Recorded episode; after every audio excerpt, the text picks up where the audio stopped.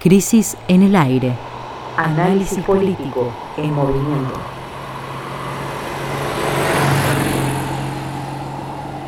Crisis en el aire, edición 10. Mendo Exit, Super Mario Bros. y otras historias extraordinarias. En el primer bloque hablamos de Portezuelo del Viento, la represa en disputa que motivó la amenaza de una República Autónoma de Mendoza. En el segundo analizamos las novedades de la causa judicial sobre el espionaje macrista y nos preguntamos por el futuro del sistema de inteligencia nacional. Por último, conversamos con Mariano Ginás sobre el cine que ya fue y las imágenes que vendrán. El podcast, El podcast está al aire. está al aire. El primer tema entonces eh, del que vamos a conversar es el, el Mendo Exit. Eh, ¿Sabes lo que es el Mendo Exit? Eh, sí, la- el intento de Mendoza autonomizarse, ¿no? Algo así. La primera noticia relevante de esta semana nos, nos, llega, nos lleva a la provincia de Mendoza porque el lunes 29, cuando la re- semana recién empezaba, eh, Alfredo Cornejo, el ex gobernador y actual diputado radical por esa provincia, dijo una, frase que destacó sobre este fondo de, noticias pandémicas monocordes de, de todos nuestros días, porque dijo Cornejo que Mendoza podría ser un país, porque tiene todo para ser independiente. Rápidamente estas declaraciones de Cornejo fueron celebradas en, en las redes sociales por los creadores del hashtag MendoExit, que no es de este momento, sino eh, que fue usado en las elecciones de 2019 cuando el radicalismo logró conservar la gobernación de la provincia en el contexto de las elecciones Y nacionales. que remite a Brexit, ¿no? Claro. ¿Por qué dijo esto Cornejo? Bueno, porque eh, hay, hay un conflicto en este momento que tiene que ver con la construcción de la represa hidroeléctrica Portezuelo del Viento, un tema que mencionamos también aquí el sábado pasado que es un que, dio origen a un conflicto que involucra a cinco provincias argentinas, que son Neuquén, Buenos Aires, Río Negro, La Pampa y por supuesto Mendoza. ¿De qué se trata este conflicto? Bueno, para poder comenzar a, a conversar sobre él le pedimos a Oscar Soto, nuestro amigo, colaborador de la revista Crisis, que es politólogo, también es integrante del Movimiento Nacional Campesino Indígena Somos Tierra en Mendoza, que nos cuente desde allí lo principal de lo que está ocurriendo en la provincia referido a la cuestión Portezuelo del La obra Portezuelo del Viento es una central hidroeléctrica proyectada al sur de la provincia de Mendoza, específicamente en el departamento de Malargüe. Sus primeros estudios datan de los años 50 del siglo pasado. Sin embargo, es en 2007, a raíz de un acuerdo que firman el expresidente Néstor Kirchner y el exgobernador Julio Cobos, que la obra comienza a tener una posibilidad de concreción más certera. El convenio que habían firmado en su momento Cobos y Kirchner establecía que, por un lado, la provincia de Mendoza declinaba un viejo reclamo presentado ante la Corte Suprema de Justicia por la coparticipación y el régimen de promoción industrial que había perjudicado el territorio. Y por otro lado, la nación asumía la obligación de, de costear con esos fondos la obra y la represa al sur de la provincia. Dado que este emprendimiento se realiza sobre la cuenca del Río Grande eh, y este es a su vez uno de los principales afluentes del río Colorado, las definiciones en torno a una obra de esta magnitud no solo atañen a la provincia, sino que también involucran al resto de las provincias que integran el, el COIRCO, que es el Comité Interjurisdiccional que regula la cuenca y que administra la cuenca del Colorado. O sea que no solo Mendoza, sino también eh, La Pampa, Río Negro, Neuquén y Buenos Aires han tenido que emitir su, su opinión y, participar en el proceso de, de definición de esta obra. Es principalmente allí, creo yo, que se sitúan los principales conflictos y las principales tensiones y, y lo que mm, en definitiva termina desencadenando el conflicto por estos días. Eh, a raíz de una audiencia pública de carácter virtual que la provincia había establecido y con el llamado a una licitación de un solo oferente que también había sido cuestionado en su momento, la obra se encontraba ya camino a su ejecución. Sin embargo, recientemente la provincia de La Pampa, también avalada por el resto de las provincias integrantes del COIRCO, ha planteado que es necesario un nuevo estudio ambiental, a lo cual se suma eh, lo que el presidente Alberto Fernández ha dicho hace tan solo unas semanas de visita por La Pampa, y es que una obra de esta magnitud necesita del consenso de todas las provincias. Este es el escenario que de alguna manera ha detonado, entre otras cosas, las declaraciones del, del ex gobernador Alfredo Cornejo, que plantea la necesidad de que Mendoza se independice porque su autonomía de alguna manera se ve vulnerada en torno a conflictos interjurisdiccionales y además porque se apunta en este caso a, la nación por la, por la situación de indefinición que tiene una obra como la, la que estamos analizando.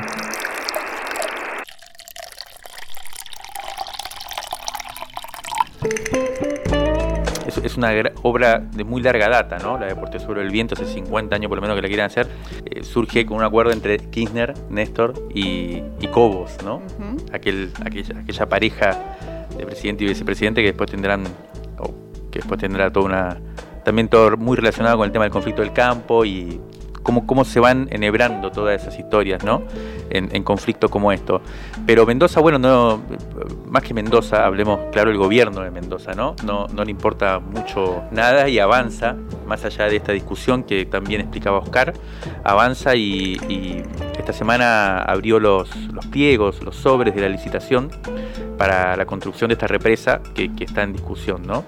Eh, fue ayer a la mañana y eh, lo llamativo es que había una sola oferta para licitar esta obra, eh, que es de un consorcio que se llama Malalhue y que está liderado por una empresa china, Sinohidro, que tiene por supuesto a tres socias argentinas. Una es Ceosa, otra es Obras Andinas y otra es IMSA. ¿Vos sabés qué quiere decir IMSA? Pues no. Industrias Metalúrgicas Pescarmona. ¿Qué apellido? Sí, bueno, eh, precisamente la oposición al gobierno de la provincia, el gobierno radical, denunció que hay favoritismo para con IMSA.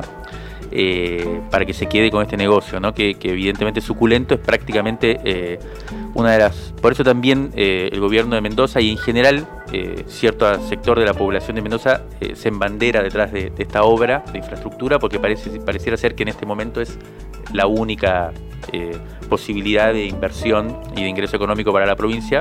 Bueno, después vamos a, discutir si tiene mucho sentido esto o no. ¿Por qué el favoritismo sobre INSA? Bueno, como, como mismo dice el nombre, es eh, propiedad del millonario, multimillonario Enrique Pescarmona, que es uno de los más insignes integrantes de esa entelequia que, que suele llamarse burguesía nacional, ¿no? Quienes denunciaron que el pliego que, que, se abrió ayer estaba, estaba hecho para que ganara Pescarmona, tienen un argumento bastante atendible, ¿no? Y es que el actual secretario, subsecretario de Energía y Minas de Mendoza, de la provincia, que se llama Emilio Guiñazú Fader, eh, fue un exitoso CEO de precisamente Industrias Metalúrgicas Pescarmona. Desde comienzo de los años 90, o sea, tuvo una larga carrera hasta 2015, que fue cuando asumió el, cargo eh, principal de, lo relacionado a la, energía y a la, mina en a la minería en Mendoza, en el medio de, la hora amarilla, ¿no? Que, recorrió todo el país en el 2015 y que pareciera ser que en Mendoza sigue generando mucha espuma. El otro aspecto de peso en este conflicto es la cuestión ambiental, es decir, el impacto de la construcción de la represa en el cauce del río y eh, los efectos que se desparraman a partir de allí. Y es aquí donde entran a jugar fuerte las otras provincias. Quien asume la bandera ecológica en este debate es la provincia de La Pampa, que plantea que el estudio de impacto ambiental para, hacerla, para, aprobar la obra debe hacerse de nuevo porque las condiciones actuales son muy distintas del momento en el que se hizo el impacto, el estudio de impacto ambiental que se está usando para decir que la obra hidráulica se puede hacer. Hablamos con Hernán Araujo, que es diputado del Frente de Todos por la provincia de La Pampa, y le preguntamos cuál es el punto de vista de la provincia sobre la construcción de la represa. El estudio de impacto ambiental con la posterior evaluación debe realizarse en el marco de toda la cuenca, esto es desde el naciente en la provincia de Mendoza hasta la culminación en el Océano Atlántico. Esto es lo que eh, han decidido cuatro provincias contra Mendoza que mientras este, algunas decisiones en el organismo de Cuenca, influenciada por la presidencia de Mauricio Macri, eh, les resultaban favorables, se mantuvo dentro de la institucionalidad. Hoy en día eh, estamos ante esta posible amenaza o eh, manifestación por parte del exgobernador Alfredo Cornejo de independizar la provincia ante algunos resultados que no, han sido los, los esperados. En el fondo, también debemos plantear que ese acuerdo, ese tratado tiene más de 40 años, que los estudios que lo fundan tienen más de 50 años y que estas obras, que eh, por aquel entonces eran eh, fundamentales y necesarias para la cuenca, hoy en día deben ser revisadas. Por eso decimos que cuando eh, Alfredo Cornejo y los dirigentes mendocinos nos hablan del progreso, entendemos que es un progreso que atrasa, porque fue precisamente planificado con un río que tenía 150 metros cúbicos de módulo, esto es de caudal medio anual, y hoy en día tiene un poco más de 70. La obra es importante para el desarrollo regional de la provincia de Mendoza. Eh, y nosotros entendemos que pone en riesgo el desarrollo regional del resto de las provincias. Eso es lo que queremos que quede claro eh, si tenemos razón o no con eh, la evaluación de impacto ambiental correspondiente. Y entendemos también con eh, la revisión de todos los estudios que se hicieron hace 50 años con un río que precisamente tenía un módulo del doble del actual.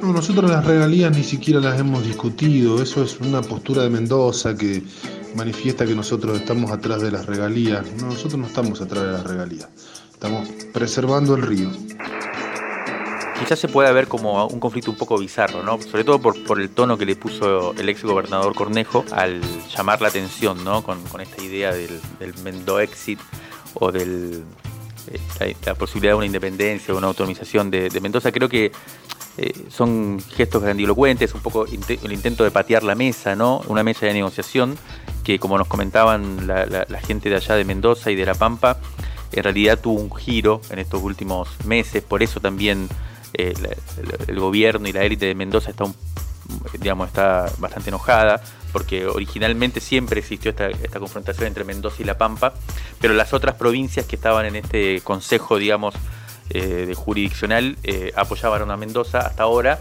y justo este año eh, hubo un cambio en ese sentido, con lo cual la minoría quedó para Mendoza. Creo que sí el hecho expresa eh, eh, dos cuestiones por lo menos que me parece que hay que tomar muy en cuenta, ¿no? del momento que atraviesa Argentina y que se va a encontrar especialmente después de, este momento de emergencia. ¿no? En primer lugar, yo te diría que expresa claramente las dificultades por las que atraviesa esta idea de unidad nacional, ¿no? que es un poco una frase hecha, una especie de frase políticamente correcta, ¿no? a la que se apela casi siempre desde el sistema político, especialmente en, los momentos dramáticos que vivimos hoy en plena pandemia, bueno, enfrentemos juntos la adversidad. Eh, en realidad lo que estamos viendo eh, a, partir de estos conflictos es un escenario en donde más bien recrudece la disgregación, ¿no? Eso por un lado es una cuestión bastante preocupante y lo segundo, ligado a esto también, es que pone en evidencia en cierto modo la falta de ideas, ¿no? Y de proyectos de desarrollos eh, que estén a la altura de las circunstancias. Como comentaba el diputado de La Pampa y también nos comentaban eh, gente de Mendoza, Portezuelo, es eh, una obra de infraestructura pensada hace medio siglo, o sea, en la década del 50 se empezó a pensar y quizás hoy haya ya perdido, cambiado de siglo, con estas modificaciones incluso en el clima, en la geografía, eh, en los flujos mismos económicos y demás, quizás haya perdido ya su carácter estratégico. Me parece que es importante eh, pensar, incluso con la impronta fuerte que, tenía por lo menos el presidente al inicio de su gestión, de pensar la idea de un país federal, que, sin, esa apertura no iba a haber eh, una modificación real, digamos, de la crisis en la que venimos recayendo recurrentemente, digamos. Bueno, me parece que eh, si no se piensan eh, realmente proyectos como es, digamos, de infraestructura y de desarrollo mucho más ajustados a los desafíos que hay hoy, va a ser difícil, digamos, enfrentar la pospandemia. Y por último, el, otro tema también clave me parece que es cómo en este tipo de salidas eh, se ubica siempre como protagonistas a los mismos actores que en cierto modo nos han llevado a un fracaso tras otro, ¿no?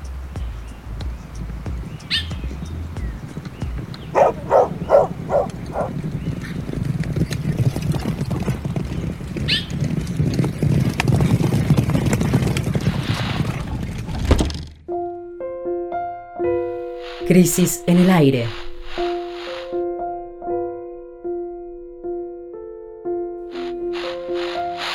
Los sonidos de la tinta y sus discusiones.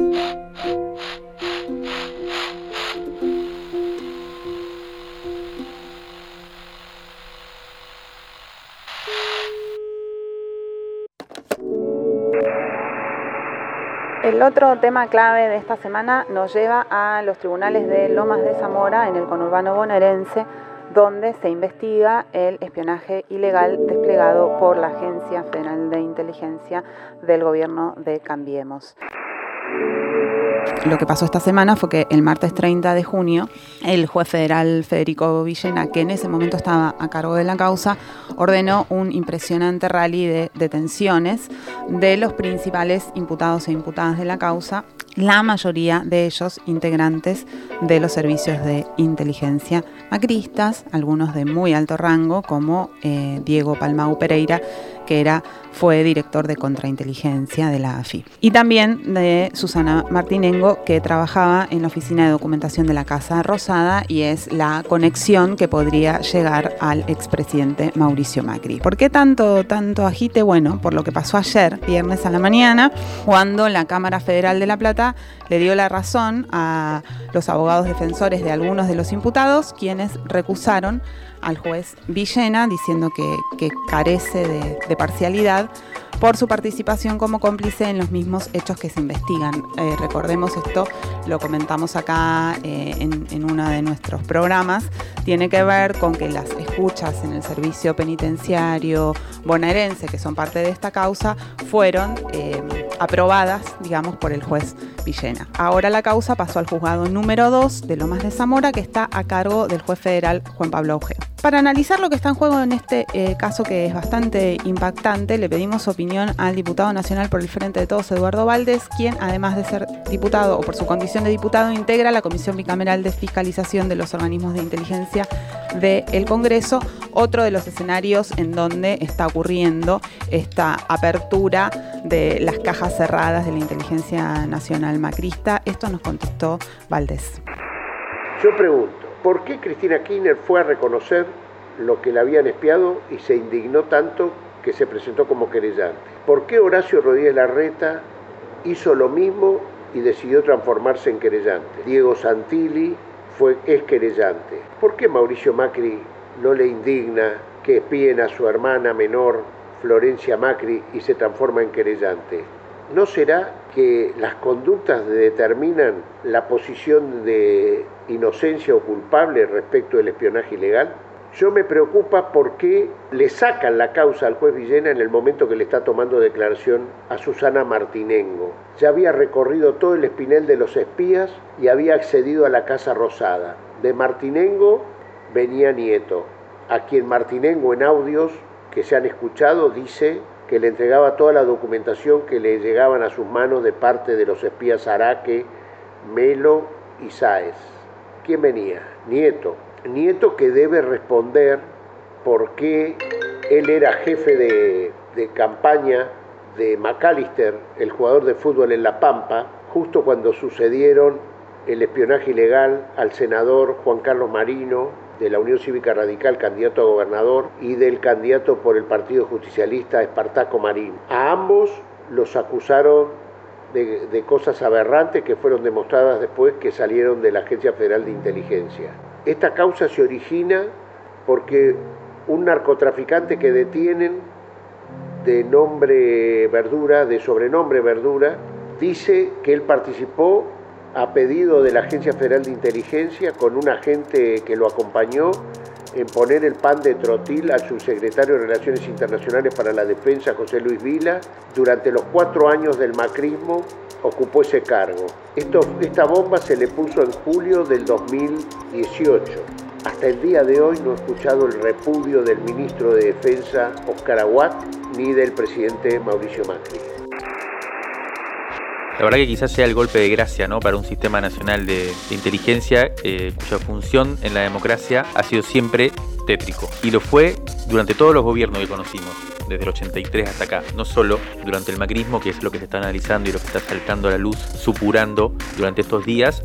Eh, si bien es cierto que durante la última gestión, durante el último gobierno, el gobierno anterior, alcanzó un grado de patetismo ya inusitado. ¿no? Eh, yo creo que uno de los grandes problemas, Jimmy, cuando se trata de, discutir estas cosas, esta estructura estatal, digamos, tan, si se quiere, tan eh, sujeta a lógicas eh, poco confesables, digamos, es que el debate queda solo entre entendidos, ¿no? Y empiezan a, aparecer los nombres y, la fascinación por el secretismo y toda esta trama de espías nos termina un poco perdiendo en, una especie de laberinto sin salida. Hay tantos hechos que ya no se sabe a qué causa pertenecen. Claro, hechos, agentes, que si acá, que si este el revolío. También pasa mucho que se empiezan a encontrar conexiones que rápidamente arman sentido, ¿no? Pero que cuando te pones a ver en realidad por ahí no están así. Uno tiende también a construir esto que también es tan claro del espionaje o de la inteligencia en su versión más pobre, que es generar relaciones lineales que supuestamente te explican todos, pero en realidad no están así. Y en general lo que sucede es que los más avesados en esta discusión son los que aportan un dato quizás desconocido, pero que en general lo tienen porque se lo pasó alguno de los bandos en disputa y así uno queda también inserto en la misma lógica esta viscosa que, en cierto modo se trata de denunciar, ¿no? O desarmar. Si te parece a mí, lo me parece más importante, lo que pensábamos también cuando, cuando tratábamos de ver cómo tratar, tratar este tema tan, tan clave de esta semana hoy, era abrir otro plano de la discusión. Sería algo así como si es posible un sistema de inteligencia democrático. Esta semana que, pasó, bueno, hubo, hubo un evento que, creo, creemos va un poco en esta, en esta línea o, en tratar de, construir nuevas eh, formas para la, inteligencia nacional, que es que la, intervención de la Agencia Federal de Inteligencia, que está a cargo de Cristina Camaño, hizo una actividad pública. Eso es algo bastante extraño que de algún modo eh, cambia la orientación de, de esto que vos estabas diciendo recién respecto al secretismo, la oscuridad y el secreto. La AFI organizó una, una charla como si fuera cualquier otra dependencia del gobierno nacional, de todas las que durante la pandemia hacen millones de, charlas y Zoom y cosas por, por internet. Eh, pasó un poco desapercibido, pero a nosotros nos parece que puede ser eh, indicador de, un nuevo modo de, pensar la inteligencia. esta actividad fue de la Escuela Nacional de Inteligencia, la ENI, que pertenece a la AFI, y allí Juan Gabriel Tocatlián, que es especialista en política internacional y también colaborador de la revista Crisis, digámoslo, eh, dio una conferencia con el título Dilemas y desafíos globales y regionales en la pospandemia. Le pedimos a, a si eh, era tan amable de resumirnos en, unos pocos minutos eh, de qué se trató esta actividad y cuál es para él la importancia política de que haya tenido lugar. El sistema de inteligencia apenas si fue rozado por intentos de adecuación, de mejoramiento, incluso la creación de la Agencia Federal de Inteligencia a través eh, de la legislación del año 2015 implicó un primer paso, un puntapié inicial. Creo, sin embargo, que hay una frustración extendida en la sociedad política y en la sociedad civil argentina respecto al lugar de contubernio entre la justicia, la política y la inteligencia en el país. Estamos ante una oportunidad única, quizá no repetible en mucho tiempo, de llevar a cabo una transformación genuina, profunda, democrática, plural de nuestro sistema de inteligencia. Es, para ponerlo de algún modo, eh, un, un momento bisagra, un momento que se dan las condiciones, porque hay una voluntad política para ello, de emprender una transformación significativa del área de inteligencia. Y este momento y esta coyuntura es significativa porque los desafíos internacionales que ya tiene la Argentina, pero probablemente los que aún vayan a crecer más con el proceso de la pospandemia y los efectos en las relaciones entre los estados, en términos de la política, de la geopolítica, de la economía, etcétera, van a demandar tener una inteligencia capaz de asumir esos desafíos y brindarle al Poder Ejecutivo las mejores herramientas para poder hacer frente a una serie de retos que sin lugar a dudas demandarán una información confiable y una capacidad de respuesta importante.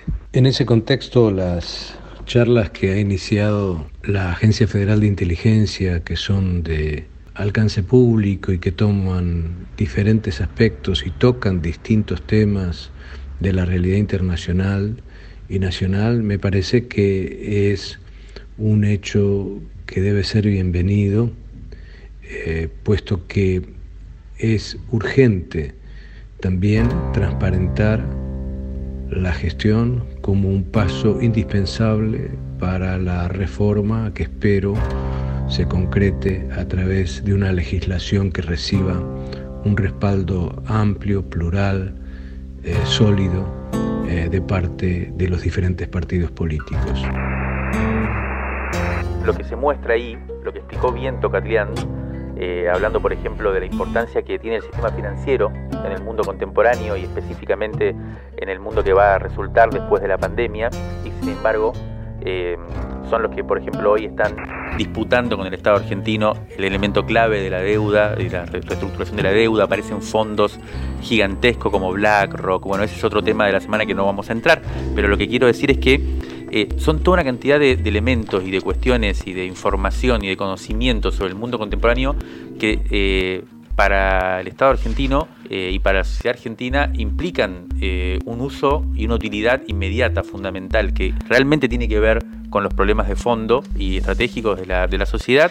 Y esto es precisamente lo que, según muchos de los especialistas que están empezando a discutir este, esta, esta, cuestión y que eh, están, se están reuniendo a convocatoria de Cristina Camaño, la interventora en la AFI, en una, en una especie de consejo consultivo que empieza a discutir durante las últimas semanas, ha empezado a discutir creo que una reforma a la ley de inteligencia nacional, empiezan a discutir cómo tendría que ser este nuevo sistema y que nada tiene que ver precisamente con el uso que se le ha dado a la inteligencia hasta ahora, ¿no? Esta idea del espionaje de la inteligencia como un espionaje ilegal, un espionaje político para sacar ventajita, digamos, en negocios y demás, bueno, es, es lo que lamentablemente eh, la democracia argentina ha construido hasta ahora como inteligencia, pero a nosotros nos parece que la discusión de fondo es esta otra, ¿no?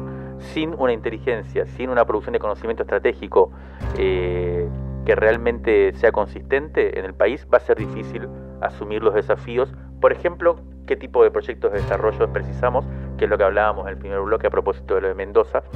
Y yo ahí creo que además de esta gran discusión que se está dando sobre el capital financiero, sobre bueno, las cuestiones regionales y demás, a mí me parece que me gustaría poner un punto en la discusión que es que para construir un sistema de inteligencia democrático solamente se va a lograr democratizando la producción del conocimiento estratégico.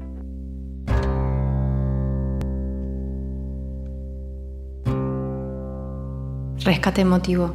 Un diamante impreso en una crisis. 1973-2020. Septiembre de 1975. Crisis número 29. Entrevista a Atahualpa Yupanqui.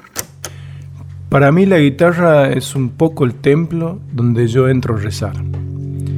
Cuando necesito musitar mi salmo profundo, voy a la guitarra. Por supuesto, no voy a tocar chacareras, que me encantan, ni gatos.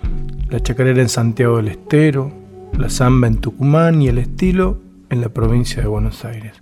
Para mí eso configura toda una atmósfera tradicional y hermosa. Pero para rezar, la vidala. Y la hora no importa, las nueve o las tres de la mañana, y no necesito estímulo ni del vino ni de los amigos. Respondo al reclamo interior, al cascabel, como lo llamaba Ortega y Gasset. Cuando se agita dentro de uno el cascabel es cuando se necesita andar ese camino para ver qué rebaño lo anda buscando. La vidala que más ama uno es la que no llega al disco, la que no se toca en los escenarios. Esa no va, esa es mía. Esa es para rezar yo solo. Atahualpa Yupanqui nació en 1908 en Pergamino y murió en Francia en 1992. Fue cantautor, guitarrista, poeta y escritor. Es considerado el músico argentino más importante de la historia del folclore. Interpretó su voz para este rescate emotivo Rally Barrio Nuevo.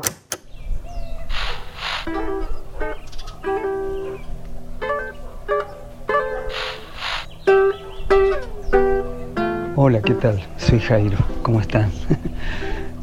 La segunda vez que canté en el Olimpia, en París, en el Teatro Olimpia, me dijeron cuando terminó la actuación que me había ido a ver Atahualpa Yupanqui.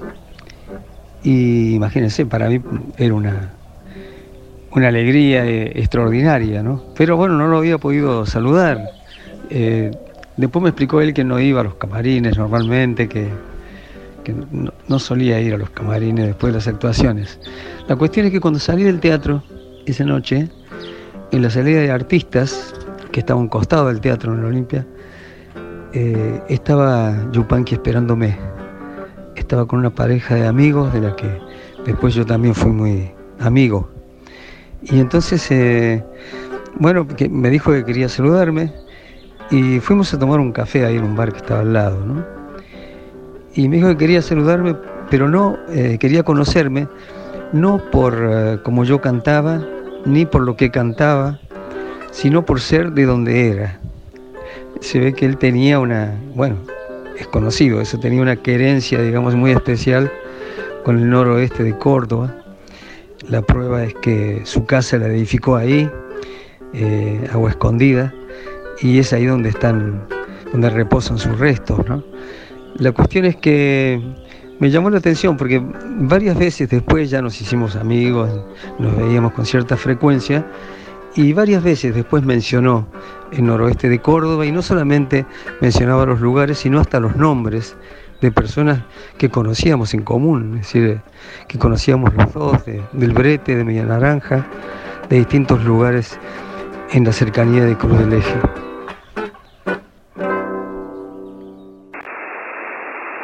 Eh, no está claro cuándo, cuándo va a terminar la, la, pandemia ni cuándo vamos a dejar de, estar encerrados en, en, las grandes ciudades. Y esta inquietud sobre qué, qué pasa después se extiende por todas las zonas de, de la producción social. Venimos hablando mucho de, de, la economía, del trabajo. Y hoy en, nos propusimos pensar qué pasa en el cine y no solo, no solo en el cine sino también un poco más ampliamente en, en los emprendimientos colectivos que fabrican imágenes, las imágenes del presente. Y para charlar sobre este tema estamos en comunicación con el cineasta Mariano Ginás. Buen día Mariano, estamos Jimé Tordini y Mario Santucho acá en el aire, ¿cómo estás? ¿Cómo andan? Bien, ¿vos? Y acá despertando. che, Mariano, ¿cuál fue la última película que viste? Gallos. Como los gallos, bueno. Eh, ¿Cuál fue la última película que viste en la cuarentena? Si es que estás usando la cuarentena para ver películas. La estaba usando muchísimo. Ahora, últimamente, no, la, veo películas. Eh, tuve, tuve una una gran idea que fue traer un proyector de, de la casa de mi viejo donde funciona una especie de pequeño lugar así de pequeño club y como está cerrado entonces traje el proyector y veo películas en el proyector lo cual es una educación fabulosa y entonces la, la veo una y otra vez la misma, que son las que a mi hijo le gustan porque se volvió fanático de Buster Keaton, entonces ve una y otra vez la misma película de Buster Keaton. Así que yo pasé de, estar orgulloso porque de estar construyendo un cinéfilo a detestar a Buster Keaton, ¿viste? porque lo veo una y otra vez, siempre la misma película, resulta agotador. Estás volviendo a la, infancia del cine también. Sí, sí, bueno, pero lo detesto, no me lo banco más, ¿viste? Cada vez que insiste en mostrar la misma película una y otra vez. Mariano, ¿cómo estás? acá acá Mario te saluda. Bien, che, escúchame, eh, viste que sacamos un libro este, esta semana donde vos sos ¿cómo No, cómo, ¿Cómo no lo voy a saber? Sí, desde luego, hice, hice mi tarea, hice mi, mi propia imagen este, me filmé ahí regando las plantas. Exactamente. Salió el miércoles y les avisamos a, los oyentes que la busquen, es, un libro de distribución gratuita, lo, coordinamos, lo, compilamos entre Revista Crisis y la editorial Siglo XXI. Eh, se llama La vida en suspenso y son 16 hipótesis para, pensar lo que viene. ¿no? Uno de ellos, uno de los autores, eh, quizás eh, el artículo que a mí personalmente más me gustó, ese es precisamente Mariano Ginás, que un poco se plantea algunas hipótesis sobre la historia del cine en la Argentina. ¿no? Y yo te pediría... Un poco, en la, Argentina y un poco no en la Argentina. Esa es una especie de pequeña trampa que hice para, para este, escribir el artículo, que hay algunas cosas que se refieren a lo argentino y hay otras que son más internacionales, ¿viste? que se refieren al, cine, a, lo que se llamaba cinematografías nacionales de todo el mundo, es decir, que se comparten en todo el mundo. Pero, perdón, te interrumpí. No, yo te quería simplemente eso, que, que si podés resumir en dos minutos el argumento del artículo, que básicamente eh, refiere a cómo llega el cine argentino a la pandemia y qué va a pasar después. Bueno, ¿qué va a pasar después? Este, viste, nuevamente la, futurología no, no, es lo mío, no lo fue nunca. Bueno, en realidad algunas cosas que eh, cuando era muy joven anunciaba terminaron pasando, pero bueno, no es muy difícil este, anunciar algunas cosas, ¿no? si es lo suficientemente pesimista. Pero lo, primero de lo cual yo quería, me, ocupé, este, era de poner en claro de qué habla, de qué hablábamos cuando hablábamos del cine, ¿viste? O sea, eh, efectivamente me da la impresión de que todos todos teníamos una, una idea de la, del cine. Digamos, cuando decíamos, bueno, y también el cine, ¿viste? Cuando incluíamos al cine entre las actividades de esparcimiento, entre las actividades culturales, entre las actividades del ocio, pensábamos en el cine como una cosa, pero después todos hacíamos uso del cine de una manera diferente de eso, ¿entendés? Mm. Es decir, todo el mundo pensaba en el cine como una cosa grande, para decirlo, de gran producción, este, la, relacionábamos con, quiero decir, si uno pensaba, por ejemplo, una obra de teatro y una película, todo el, todo el mundo asumía que una obra de teatro era más barata que una película, mm. lo cual seguramente es cierto. Pero el, el nivel de eso, es decir, el cine todavía estaba asociado a algo que parecía ser un desprendimiento de Hollywood. Y, mm. así se, lo, se, lo, se lo, pensaba el público y también así lo pensaba el Estado, de alguna forma. Pero sin embargo, la manera en que eso que llamábamos cine, nosotros mismos lo consumíamos, era muy distinta de lo que de, aquella forma que había sostenido esa, esa especie de, actividad, digamos, de, lujo, ¿no? En mm. términos de batalla, lo digo. Eh, entonces ahí hay una diferencia enorme, es decir, lo que había terminado siendo el cine era una cosa que todo el mundo, en lo que todo el mundo estaba de acuerdo en que tenía que ser cara, pero que desde el punto de vista económico no tenía casi manera de mm. sostener esa, ese gigantesco presupuesto, ¿no? Mm. Entonces, o sea, cara en su producción, pero barata en su consumo, digamos. Sí, sobre todo era cara en su producción por eh, cuestiones que tenían que ver con un presupuesto, es decir, no por necesidades reales, ¿entendés? Mm. Entonces, este, o, más que barata en su consumo, sí, como como como desecho, desecha en su consumo. Quiero decir, mm. cuando cuando la vos le preguntás a la gente que habla de cine, ¿cuál fue la, la, pregunta que me hizo Jimena a mí, cuál fue la última película que vi que vio? Lo más probable es que no sepa y que te, te diga que estuvo viendo programas de televisión, mm. ¿entendés? Que te habla de, series, de programas de tele. Entonces, y al mismo tiempo sigue pensando que el cine es un bien cultural, es una cosa... Entonces, de, lo que me ocupé sobre todo es de tratar de concentrarme en esa disparidad, porque efectivamente esa disparidad regula las, las políticas públicas, ¿entendés? Regula las políticas públicas, es decir, ¿qué, nos imaginamos todos a la hora de pensar en el cine, incluso las personas del sector, es algo que de alguna forma genera eh, cómo se piensa el cine a la hora de, dar la guita, ¿no? De, de, distribuir la guita. Bueno, entonces un poco me concentré en eso, en cómo eso generó una serie de malentendidos que ahora me parece que van a costar caros, ¿no es cierto? Es decir, en los, en los tiempos en los cuales había guita, mm. bueno, ese malentendido eh, resultaba más o menos eh, llevadero, pero cuando la guita escasee, hay que ver de dónde se, se, sostiene esa estructura grande con respecto al cine y sobre todo qué se hace con toda la gente que estaba acostumbrada a vivir de esa industria que claramente no era solvente y que a, lo que, todos sabíamos que no era solvente y que, bueno, en caso de producirse una, una, una crisis o un quiebre, eh, puede, puede redundar en algo catastrófico. Te queríamos preguntar, perdón, sobre de esta cuestión de justamente de lo que estás hablando, por eso te interrumpo, de, de, la, de la, política pública y de la, distribución del presupuesto. Porque muchas veces, bueno, cuando se llega a discutir esto, sobre todo en, la prensa cultural, en, los medios que se dedican a eso, en las redes sociales, aparece este argumento de el Estado invierte muchísimo dinero en, en el cine, en la producción de películas, no está claro por qué eh, las películas tienen tan poco público. Y te queríamos preguntar qué pensás vos de esto, si efectivamente las, las, hay un desbalance entre la cantidad de público que tienen las películas de cine nacional, el, si el Estado efectivamente eh, invierte más y si eso debería, mal, digamos, y si eso debería ser eh, tenido en cuenta, esa ecuación entre cantidad de financiamiento y cantidad de personas que ven las películas y vos cómo ves esa cuestión. Bueno, eso sí que no se puede contestar en dos minutos, a diferencia de la pregunta anterior de Mario, que sí hicieron esfuerzo por contestarlo en dos minutos. Esto no se puede contestar en dos minutos.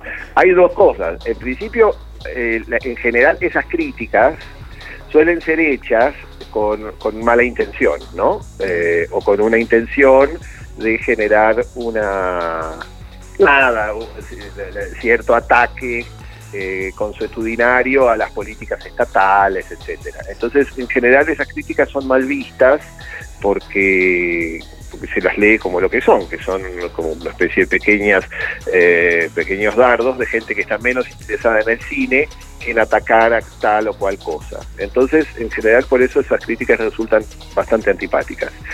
Ahora, que hay una hay un problema, hay un problema. Me parece que ahí hay una cosa clara. Es decir, el cine está eh, siendo sostenido, pero nadie se pone a pensar mucho en cómo se, digamos, en, en, para qué se lo sostiene, desde qué lugar se lo sostiene, cómo hacer para efectivamente para que las películas encuentren su público. Digo, está todo hecho de una, un poco a los ponchazos, me parece a mí, como todo, bueno, porque no hay eh, tiempo ni nada, y entonces de pronto ya el sostén de algunas cosas a muchos les resulta un esfuerzo enorme. Entonces me da la impresión de que efectivamente hay un problema ahí, efectivamente hay una falta de eh, de, digamos, de reflexión sobre cuál es el destino de esas películas, que termina por afectar a las películas mismas. Quiero decir, a nadie le gusta hacer películas que no son, que, que, no, en el fondo no sirven para nada, digamos, ¿no? Que van ahí eh, Ahora, si la, si la, si la respuesta de eso es, bueno, no se tienen que hacer películas, o como decía Aristanain, se tienen que hacer menos películas y que las filmemos eh, los que ya se sabe que somos buenos, bueno, ahí hay, ahí hay problemas más complicados, digamos. Ahí hay, ahí hay, es un problema que tiene una complejidad que yo no sé si el Estado está capacitado para, o si tiene el tiempo para, para discutirlo? Esa es la pregunta, digamos. En todo caso, sería bueno que empezara a hacerlo, en mm. lugar de asumir, como se asumió durante tanto tiempo, una posición beligerante a las críticas. Pero, pero es, efectivamente un, problema grande. Si la pregunta es si yo creo que ese problema existe, desde luego, yo creo que no hay nadie que no crea que ese problema existe. Mm. Lo que pasa es que, bueno, a veces se teme que si uno toca ese problema, eh, la situación empeore, una mm. situación que de por sí ya es frágil, bueno, digamos, aunque sea, dicen muchos, que las cosas se queden como están. Bueno. Pero que es un problema que no, que, que no digamos, que el cine está pensado de una manera no, no solvente o no útil, no hay duda alguna. Bueno, Mariano, te, agradecemos un montón. Viste, yo te dije, no se podía hablar de esto. De todas maneras, eh, recomendamos especialmente tu artículo en, en el libro eh, ahí explicas bien esto y me pareció muy interesante las imágenes de los dinosaurios que van a desaparecer y los reptiles que vendrán. Eh, acá nuestra productora Valeria Presa también nos habló de tu nueva película que en una próxima intervención quizás nos puedas explicar porque parece que tiene algo que ver con ella. No, son muchas, tengo muchas películas, tengo muchas películas que Valeria no tampoco crea que, su estrellato es inmediato. Pero que tiene que ver. Bueno, estaría bueno que nos cuentes en algún momento lo que estás preparando también. Bueno, Mariano, muchas gracias por esta charla. Hasta la próxima. Ustedes. Ahí está, nos vemos. Un saludo. Un abrazo grande, loco. Igualmente.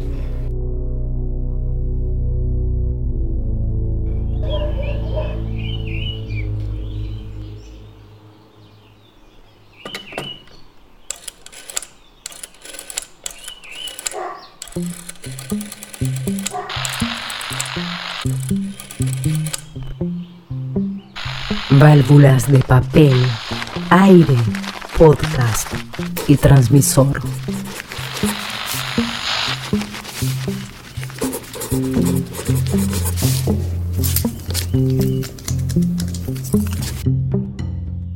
Crisis en el aire. Escúchanos todos los sábados en vivo a las 8 de la mañana por Radio Nacional, la M870.